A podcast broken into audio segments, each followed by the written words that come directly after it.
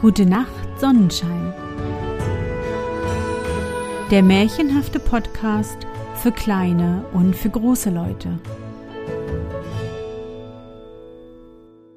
Hallo, mein Sonnenschein. Wie war dein Tag heute? Was hast du heute Schönes erlebt? Mein Name ist Anne und ich begrüße dich zur ersten Ostersonderfolge 2023 meines Märchenpodcasts. Heute und in den nächsten zwei Tagen lernen wir den sehr erzogenen und folgsamen Prinzen Florio und seinen wundersamen Lehrmeister Holdrio kennen. Holdrio unterrichtet jedoch keine Mathematik oder Rechtschreibung, nein, nein, Holdrio bringt jungen Menschen das Streichemachen bei. Hm, na, das kann heiter werden. Bist du bereit? Dann kuschle dich fest in deine Bettdecke, nimm dein Lieblingskuscheltier in den Arm und, wenn du magst, schließe die Augen und folge mir ins Märchenland.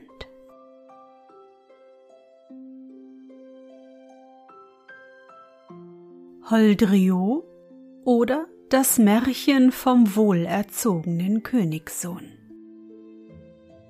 Es war einmal ein junger Königssohn, Prinz Florio genannt, den seine Mutter, da ihr hoher Gemahl früh verstorben war, mit absonderlicher Liebe und Sorgfalt erziehen ließ – und als er das neunzehnte Jahr erreicht hatte, war er denn auch ein so ausbündig wohlerzogener Jüngling geworden, dass die Mütter im ganzen Reiche ihn ihren minder tugendhaften Söhnen zum Vorbild aufstellten, während die Väter heimlich den Kopf schüttelten und flüsterten, der hochselige König würde seinem Thronerben wohl etwas mehr Freiheit gegönnt haben denn die fürsorgliche Königin hatte ihrem einzigen Kinde, damit sein Fuß nie über ein Steinchen strauchle, zwei treue Hüter beigestellt, die Tag und Nacht nicht von seiner Seite wichen, einen Kriegs- und einen Friedenshofmeister.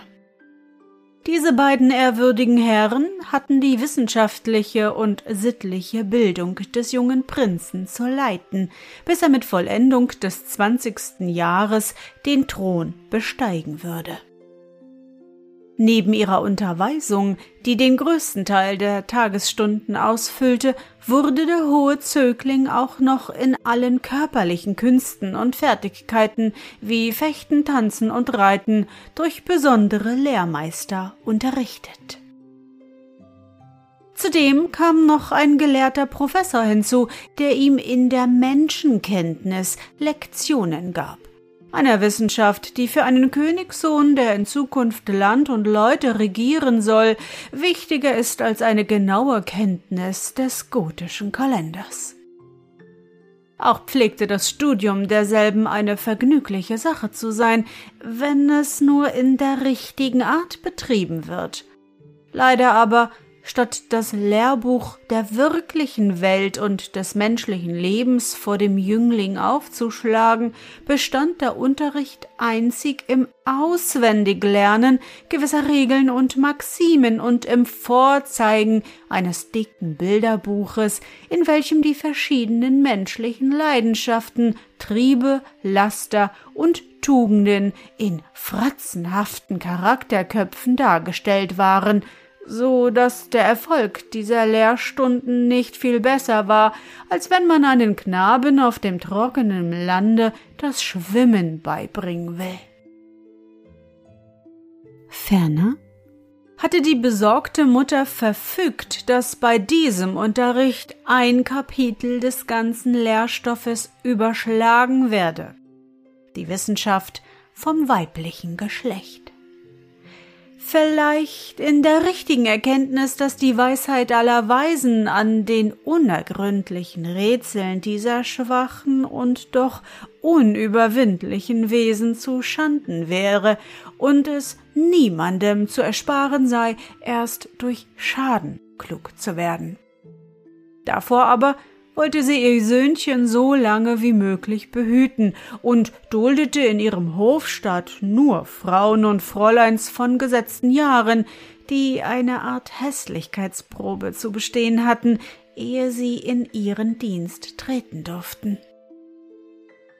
Dass es außer diesen noch anmutigere Geschöpfe des anderen Geschlechts gebe, war dem Prinzen nur dadurch bekannt, da er zuweilen am Fenster des königlichen Schlosses durch ein Opernglas in die Stadt hinaussah. Dort gingen hübsche junge Kinder allein oder mit ihren Familien über den Marktplatz und sandten manchmal auch einen neugierigen Blick zu den Fenstern des Schlosses empor, hinter denen der schöne Königssohn wie ein gefangener Paradiesvogel in seinem Käfig hockte. Ins Freie durfte er nur zu den körperlichen Übungen, auch dann nur in den Hofraum oder Garten, so verlockend auch die Mauer desselben, die Wipfel des weiten Parks herüberwinkten. Nur eine einzige Stunde nach Tische war ihm freigegeben, da der Professor der Menschenkenntnis der Königin Mutter vorgestellt hatte, ein junger Mensch müsse auch Gelegenheit haben, sich im richtigen Gebrauch der Freiheit zu üben. Diese Freiheit bestand freilich nur darin, dass er sich selbst entscheiden konnte, welchen der abgezirkelten Gartenwege er wandelte und von welchem Bäumen er sich zum Nachtisch einige reife Früchte pflücken wolle. Nun geschah es an einem dieser Nachmittage im Sommer, dass das gute junge Herrlein bei seinem Gartenspaziergang an das Ende des Hauptweges gelangte und zum ersten Male die schwere eiserne Gitterntür offen fand. Vielleicht hätte ein ausdrückliches Verbot die Schwelle nicht zu überschreiten, so viel Macht über sein wohlerzogenes Gemüt gehabt, um die Neugier, wie es wohl da draußen aussehe, zu ersticken. Da aber niemand an einen solchen Fall gedacht hatte, regte sich auch in unserem Prinzen keine Sorge, dass es ein Missbrauch seiner knapp bemessenen Freiheit wäre, sich etwas weiter vom Schlosse zu entfernen. Und wie er nun vollends in die Schattenwege des Parkes eingetreten war und bald von der breiten Straße abbiegend sich in wildwüchsige Seitenpfade verirrte wurde ihm das Herz so weit und der Sinn so fröhlich, dass er ein Schelmenliedchen zu singen anfing, das er von einer der Kammerfrauen seiner Mutter gelernt hatte. Ihm war, als habe er nie den Himmel so hoch gefunden, und sein Blut stürmte ihm so heiß zum Herzen, dass er zuweilen stehen bleiben musste, um Atem zu schöpfen. Herrgott, sagte er vor sich hin. Hätte ich doch nie geglaubt, dass die Welt so schön und das Leben so lustig sei. Ich will die Mutter bitten, dass sie mich öfter in den Wald hinauslässt, wie hier alles so fröhlich durcheinander wächst. Kein Zweig wird beschnitten, die Blätter liegen auf dem Weg und die Brombeeren wuchern darüber hin. Und dazu singen alle Vögel weit heller als in unserem Schlossgarten. Unter solch glücklichen Betrachtungen war er immer tiefer in den Wald hineingeschritten, als er auf einmal stutzte und still hielt. Auf einer grasbewachsenen Lichtung nämlich sah er einen jungen Menschen sitzen, mit übereinandergeschlagenen Beinen auf einem moosigen Baumstumpf hingekauert, der ihn mit einem lustigen Zwinkern der kleinen schwarzen Augen und einem nachlässigen Nicken des Hauptes begrüßte, doch ohne das schief aufs linke Ohr gedrückte Hütchen zu lüften. Das befremdete ein wenig den wohlerzogenen Königssohn, der gewohnt war, dass jedermann mit abgezogenem Hut ihm begegnete.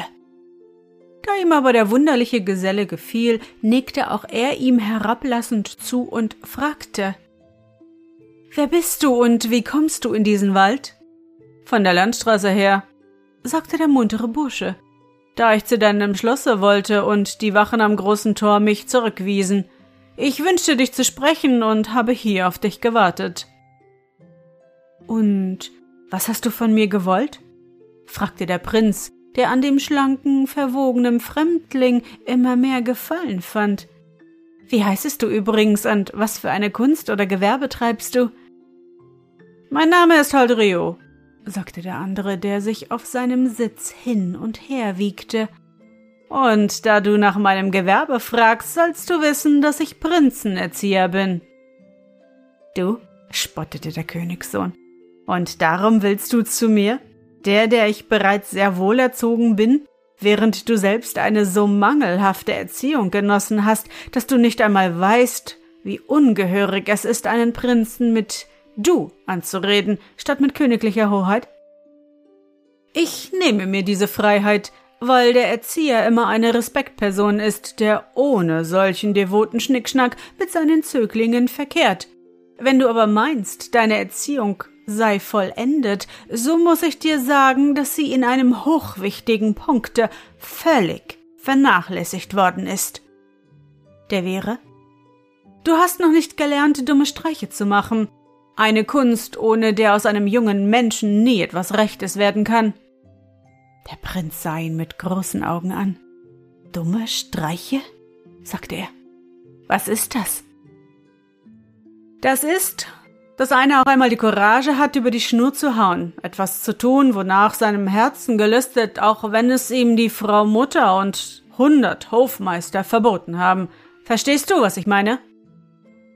Der gute Königssohn blickte einigermaßen verdutzt in die Wolken hinaus und dann wieder auf den grünen Rasen.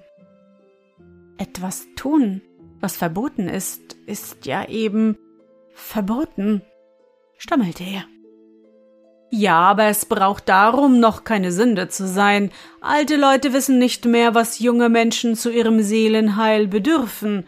Das müssen diese in ihrem eigenen Herzen spüren und sich herausnehmen, danach zu handeln, wenn sie nicht ewig am Gängelbande bleiben wollen.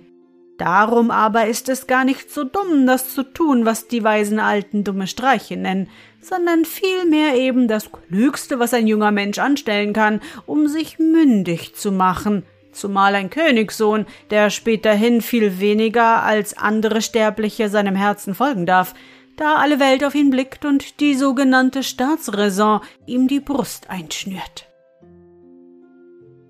Hier entstand eine kleine Pause, während deren der Fremde von seinem Sitz herunterglitt und einen Tannenzapfen nach einem Eichhörnchen warf, das der Unterredung neugierig zugehört hatte.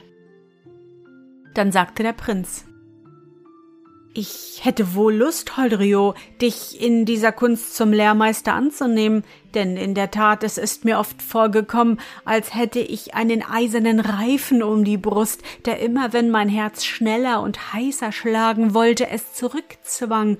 Und heut zum ersten Male, als ich über die Schwelle des Gartens in die Wildnis trat, ist mir's zumute gewesen, als fiele mir eine Kette von den Füßen, und jene eiserne Klammer vom Herzen, wenn du mich in die Lehre nehmen und in dem unterweisen willst, was du dumme Streiche nennst, soll's dein Schade nicht sein, vorausgesetzt, dass die Mutter nichts dagegen hat. Ja, wenn du die fragen willst. Axel zuckte hold Rio. Bin ich nicht dein Mann? Niemand macht dumme Streiche mit der Erlaubnis der Vorgesetzten. Nein, Du musst die Lektion bei mir geheim halten und wegen des Honorars sei ohne Sorge. Es ist mir Lohn genug, einen talentvollen Schüler zu haben, und wenn du willst, können wir den Unterricht gleich jetzt beginnen.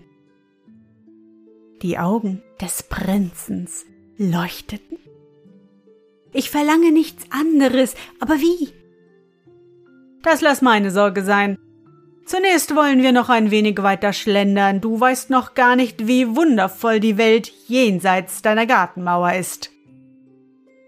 Indem er das sagte, schob er seinen Arm zutraulich in den seines Zöglings und schlug einen Seitenpfad ein, der sie bald aus dem Dickicht hinausführte. Als sie den Waldrand erreicht hatten, blieb der Königssohn mit einem Ausruf des Entzückens stehen. Vor ihm breitete sich im goldenen Sonnenlicht eine weite Landschaft aus, mit blühenden Tälern, sanften Höhenzügen, Wäldern und Kornfeldern, wo dazwischen verstreut kleine Gehöfte schimmerten, von Schwalben umflogen.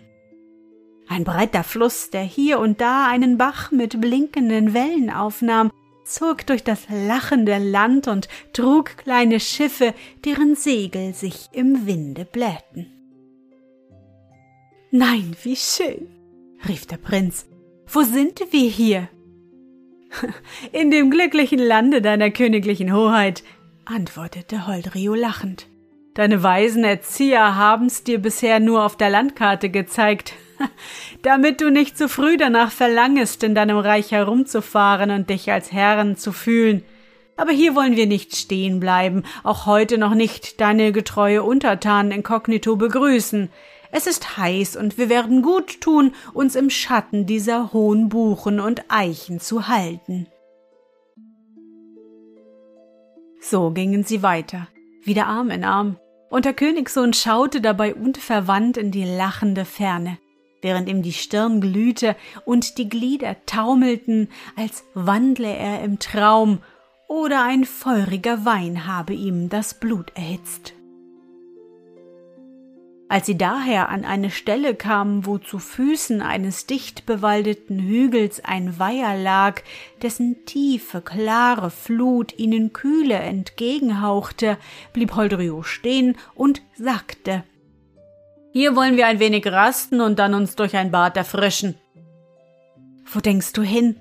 sagte der Königssohn Floriot. Unten in jenem Dorfe hat es schon fünf Uhr geschlagen, mein Professor der Menschenkenntnis erwartet mich zur Lektion. Ja, die zu schwänzen ist einer der klügsten dummen Streiche, die du heute noch machen kannst. Aber im Freien zu baden ist mir auch nie erlaubt worden. Und hast du dich nicht zuweilen danach gesehnt? So folge heute deinem Herzen. Niemand wird uns hier überraschen, und siehe nur, wie blank und rein der Grund durch die helle Flut heraufsieht. Also fügte sich der Prinz mit einigen Herzklopfen. Als sie aber aus dem Bade wieder herausstiegen und auf dem sonnigen Ufer gelagert sich langsam trockneten, überkam dem wohlerzogenen jungen Herrn ein solches Wonnegefühl, zum ersten Male seinen blanken Gliedmaßen auf einem kräftig duftenden Mooslager auszustrecken, statt auf dem seidenen Ruhebett neben der silbernen Badewanne, dass er seinem neuen Mentor erklärte, er fühle sich wie ein neuer Mensch, und wenn das die Frucht dummer Streiche wäre, werde er diese Kunst eifriger studieren als irgendeine andere. Dann schlüpften sie wieder in ihre Kleider. Holdriot in sein graues Wams, der Prinz in sein fürstliches Gewand von weißer, goldgestickter Seide, und vertieften sich von neuem in das liebliche Waldrevier, während Holdrio allerlei übermütige Melodien pfiff und der wohlerzogene Königssohn sich im stillen über sich selbst wunderte, dass er noch immer gehorsam neben seinem neuen Lehrmeister herlief, obwohl man ihn im Schlosse längst vermisst haben musste. Er ließ seine Augen wieder wie in einem glücklichen Traume umhergehen, und auf einmal hafteten sie an einem überaus herrlich hochgewachsenen Baume, der seine Zweige über eine Waldwiese ausbreitete, in so bequem zum Aufstieg einladenden Abständen, dass große Vögel und Eichhörnchen sich dieser natürlichen Leitersprossen fleißig bedienten. Hm, Möchtest du auch hinauf? fragte Holdrio.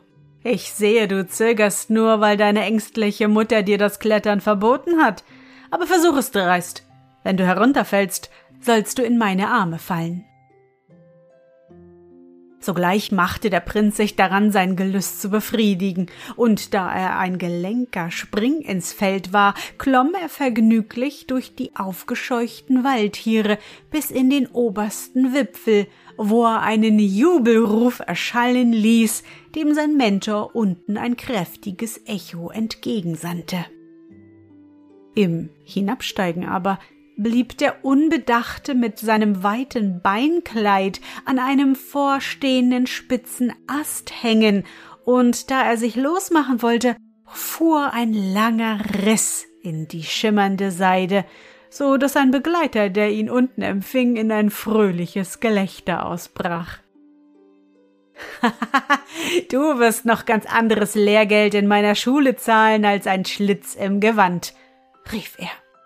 Doch die Frau Mutter soll dich nicht mit Schelten empfangen, wenn du ihr so vor die Augen trätest. Ich weiß, wie wir den Schaden ausbessern, und du sollst mir noch danken, dass ich dich dazu verleitet habe. Damit hakte er ihn wieder unter und führte ihn aus dem Walde hinaus zu einer offenen Halde, auf der ein sauberes Häuschen stand. Auf einem Schilde über der Tür las man die Worte zur Waldschenke.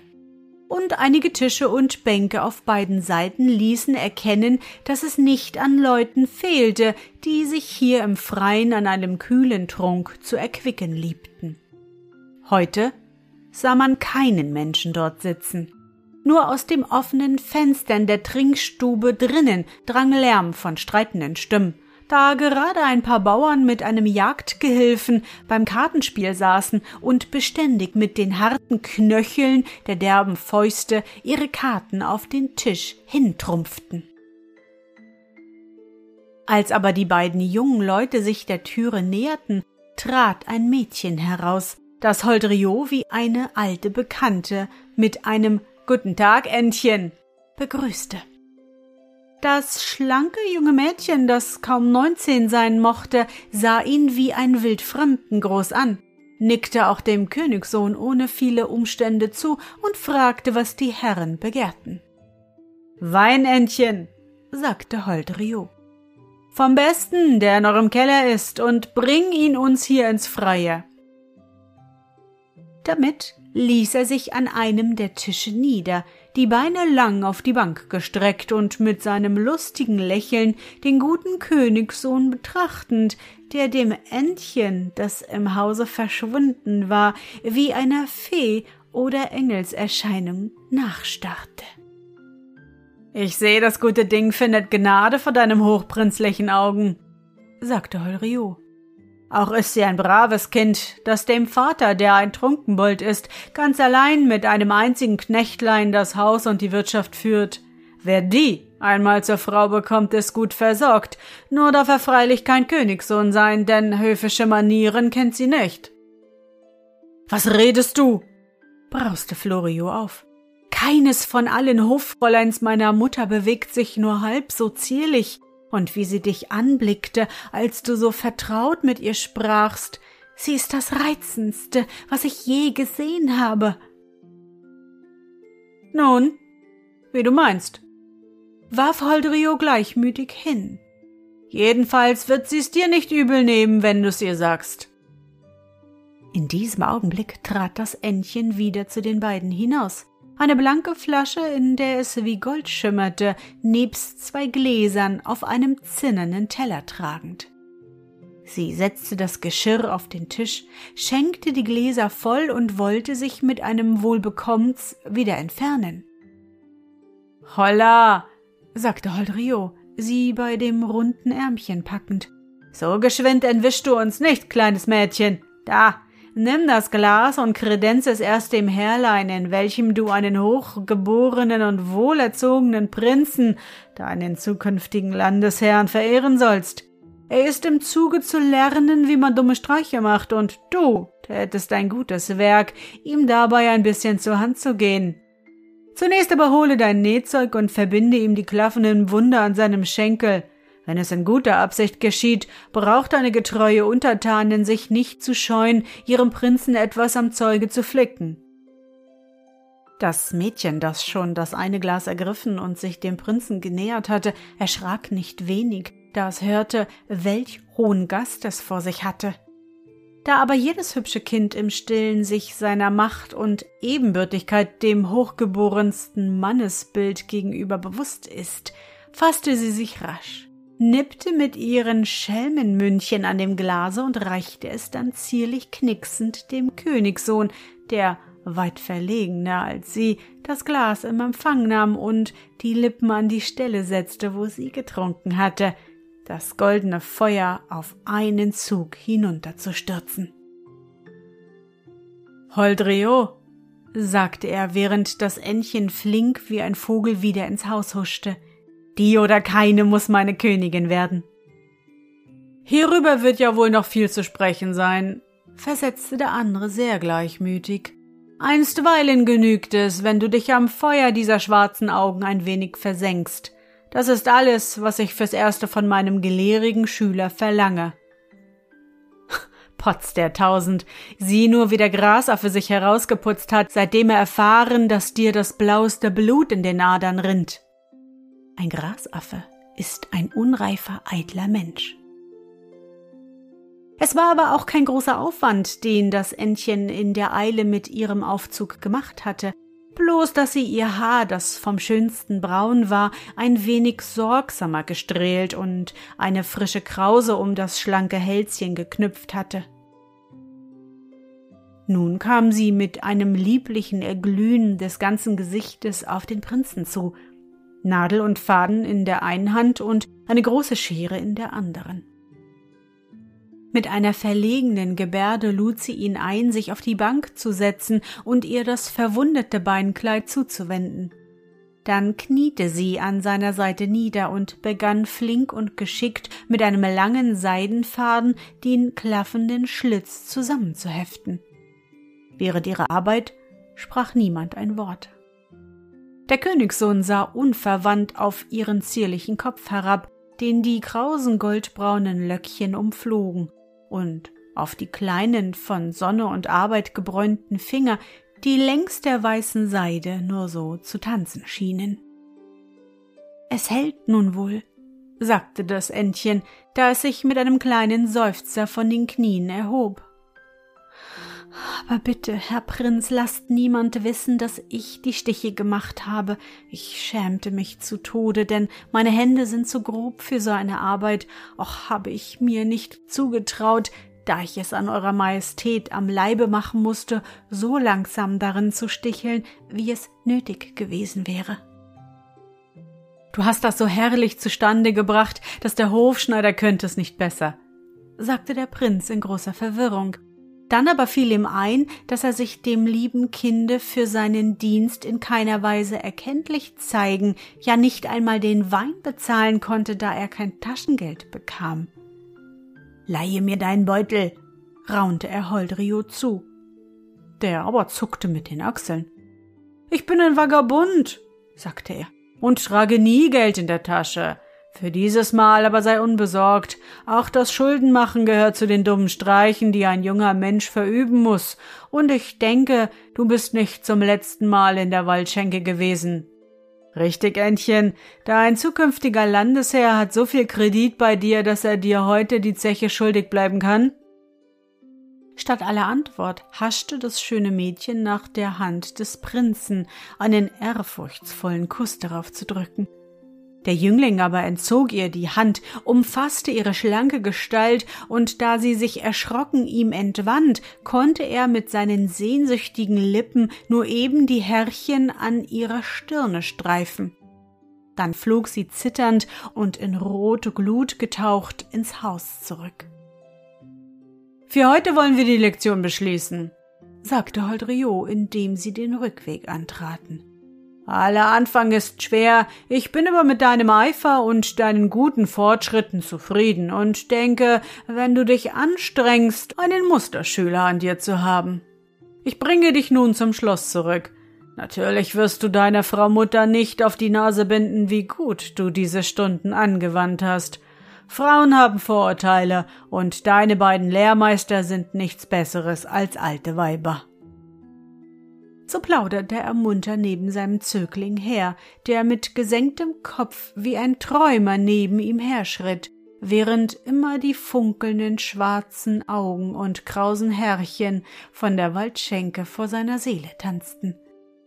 Er wachte erst auf, als er von vielen Stimmen seinen Namen rufen hörte und Fackelschein durch die Stämme des Waldes glimmen sah. Es waren die Boten, die die Königin ausgesandt hatte, um nach dem verlorenen Sohn zu spähen. Dieser besann sich jetzt erst, wie er der erzürnten Mutter gegenübertreten sollte. Doch als er sich nach seinem Lehrmeister umsah, um dessen Rat zu erbitten, bemerkte er zu seinem Erstaunen, dass Holdriot spurlos verschwunden war.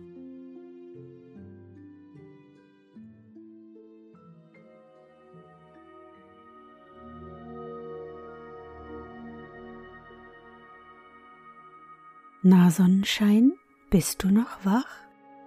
Das war der erste Teil vom deutschen Märchen Holdrio, ausgedacht und aufgeschrieben von Paul Heise.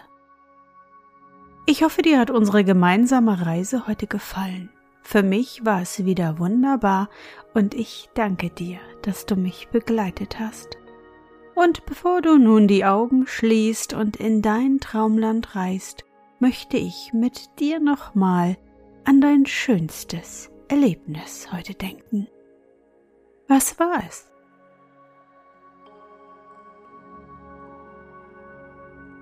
Vielleicht bist du heute im Sonnenschein spazieren gewesen oder konntest auf dem Spielplatz nach Herzenslust schaukeln. Versuche dich an dein schönstes Erlebnis heute zu erinnern. Und was war dein schönstes Erlebnis heute und wie fühlst du dich dabei? Suche dir auch heute wieder den schönsten Moment aus und präge ihn dir gut ein. Und wenn du magst, kannst du ihn auch malen oder im Zauberbuch aufschreiben. Und nun? Gute Nacht, Sonnenschein. Schlaf gut und träum was Schönes. Wir hören uns schon morgen wieder.